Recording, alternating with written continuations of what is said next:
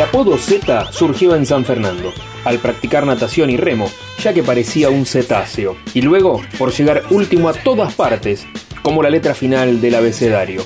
A comienzos de los años 70, Gustavo, con 10 años cumplidos, estudiaba guitarra y pasaba buena parte de su tiempo dibujando cómics, para la misma época que un niño llamado Carlos Alberto Fisichia, hijo del legendario baterista de jazz Tito Alberti, cumplía 6 años.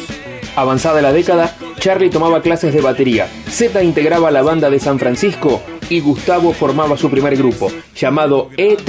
En 1979 fue el primer contacto entre Cerati y Bocio, cuando compartían las aulas de la Universidad del Salvador cursando la carrera de publicidad. Pero la música fue el obvio nexo entre ambos y a partir de allí comenzaron a intercambiar discos y cassettes. Ambos tocaron en diversos grupos que se armaban con la misma facilidad con la que se disolvían. Por entonces, Charlie Alberti tocaba en fiestas privadas y tomaba clases con un baterista emblemático de nuestro rock, Willy Iturri. Gustavo y Zeta elaboraban un proyecto, que era la creación de su propia agencia de publicidad, donde el primero diseñaba los originales y el segundo redactaba los textos. El fracaso de aquel intento y las ganas de formar un trío decantaron en la búsqueda de un baterista. Estábamos en la facultad, en ese momento estudiando publicidad. mis inclinaciones por el, por el dibujo me llevaron a tratar de definir una carrera que me pudiera dar algo de guita y pensé que la publicidad era una, una posibilidad. La música empezó como a, a, ganar mucho terreno en mí, ya lo venía haciendo. Me pasaba ocho horas practicando con la guitarra, había logrado realmente algo de técnica con eso y y estaba muy apasionado sacando temas de los discos. Después lo conocimos a Charlie. Al principio no tocábamos, no nos animábamos a tocar. Teníamos como una, una cuestión así media endogámica. Ensayábamos, ensayábamos y no queríamos ser trío. Entonces probábamos vino de Nemelero y fue parte de, en ese momento no nos llamábamos estéreo, creo que los estereotipos nos llamábamos en ese momento. Pasaron un montón de cuartos integrantes, pero nosotros al mismo tiempo nos íbamos ensamblando más como trío. Y fue Richard Coleman, eh, uno de los, que dijo, ustedes tienen que seguir los tres, sí, sí, sí, está claro que están... Y, yo tenía como mis dudas porque me costaba mucho eso de cantar y tocar la guitarra al mismo tiempo y conseguir que más o menos las dos se tuvieran bien. Y ya las primeras veces que tocamos pasó una cosa muy especial que es ver gente que se hace sus propias remeras fan. Ya cuando salió el primer disco ya el grupo tenía un público importante, digamos, para el lugar donde tocaban.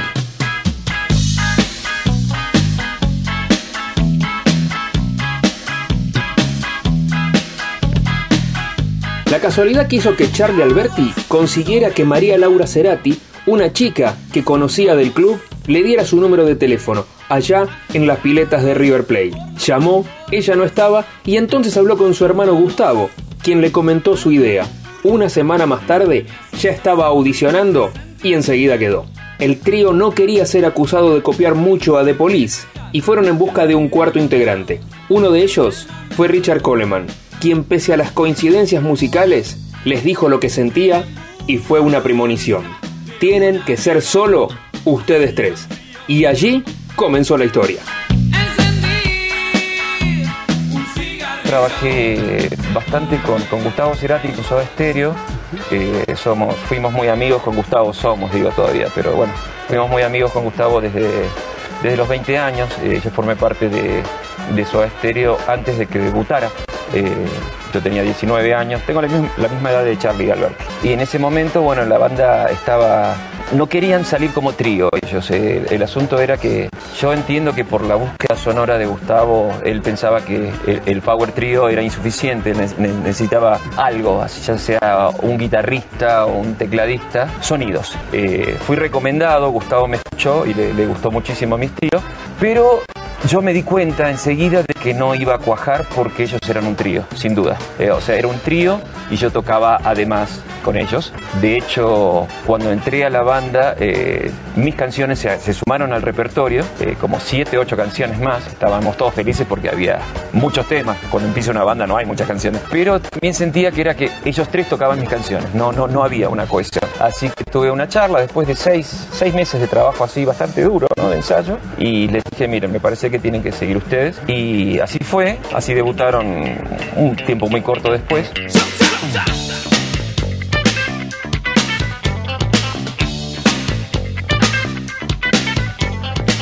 En julio de 1983, en la disco Airport, fue el primer show oficial en medio de un desfile de modelos. Y el primer paso importante fue tocar seguido en el Stade Free Pub, uno de los lugares de moda por aquellos tiempos. Allí los vio Horacio Martínez de CBS y les propuso firmar un contrato, hecho que se consumó el 17 de agosto.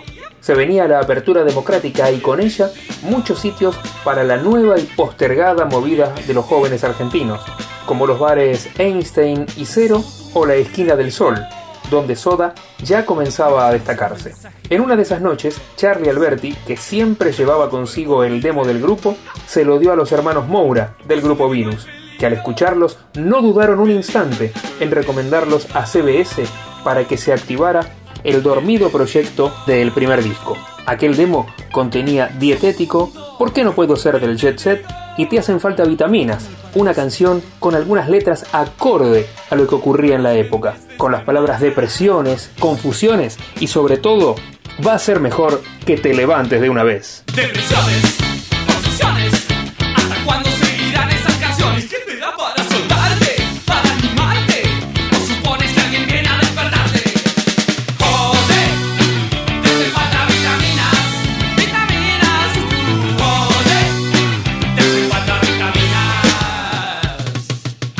Mayo y junio de 1984, en los viejos estudios de CBS, tuvo lugar la ceremonia fundacional con la producción de Federico Moura.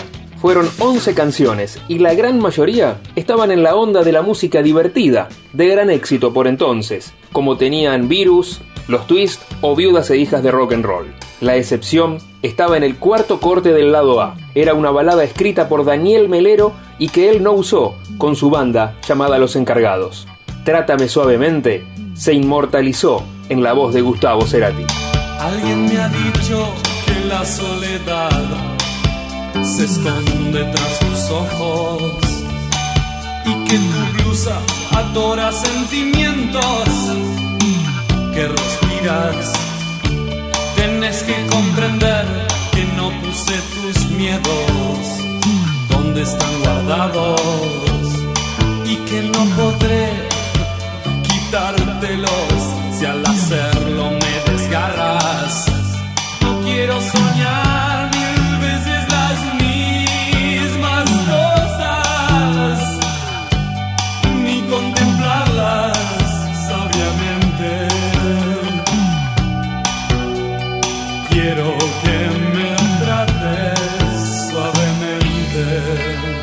Ese lado A traía también ¿Por qué no puedo ser del jet set? como apertura, seguido de sobredosis de TV, Te hacen falta vitaminas y dietético, que era particularmente coreado en los recitales a viva voz por los jóvenes, con aquello de El régimen se acabó, en concordancia con el fin de la dictadura. La cara B arrancaba con TLK, luego llegaban Ni un segundo, Un misil en mi placar, El tiempo es dinero, Afrodisíacos y Mi novia tiene bíceps. Seguro que se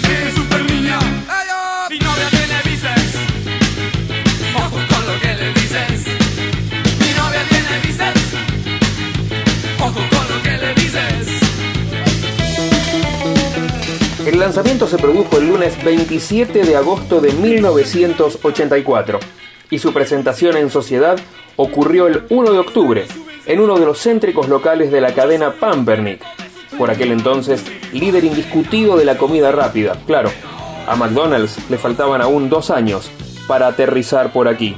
Los Soda cerraron aquel inolvidable 1984 como el indiscutido grupo revelación argentino y el viernes 14 de diciembre presentaron el disco en un colmado Teatro Astros. El principio de la leyenda. Nos autogestionamos al principio porque de alguna manera íbamos a pegar los afiches de nuestras propias presentaciones que no eran más de 50, 60 personas. Y bueno, y eso lo armábamos un poco nosotros, después entramos dentro de, de una estructura más grande y siempre de alguna manera tratamos de, tu- tuvimos en claro algunos, algunas pautas y tratamos de respetar algunas cosas que eran fundamentales. Cuando entramos por primera vez a una agencia, me acuerdo que aparte de los otros tres presionábamos para que entrara el que era nuestro, la persona que trabajaba la parte gráfica, que era Alfredo Lois, y, el sonidista, por ejemplo. Presionábamos para que entrara esa gente y después este, en algún momento también nos independizamos y empezamos a volver a autogestionarnos, que es lo que estamos haciendo ahora.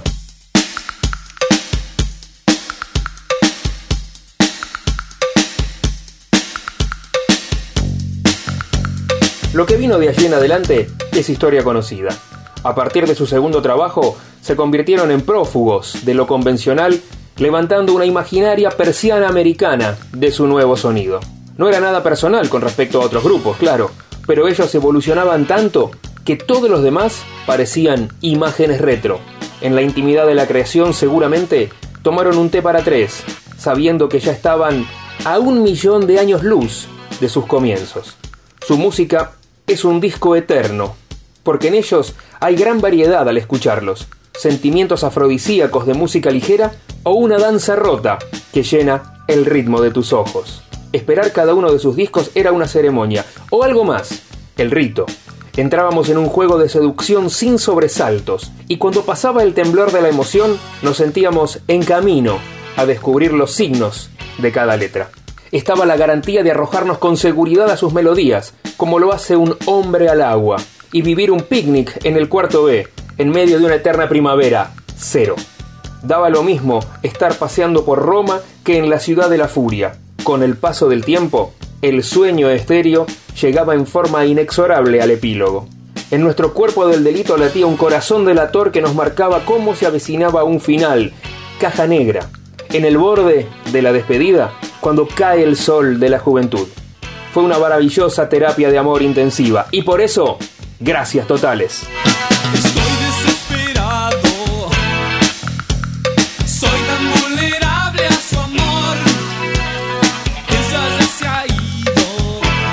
Pasó un nuevo episodio de Las Imágenes Retro, el podcast del recuerdo de nuestro pasado cercano. Somos León Boto y Eduardo Bolaños. Encontranos en las redes, en Instagram, arroba leonboto y arroba soy edu10. También en Twitter, como arroba leonboto y arroba edu-sport.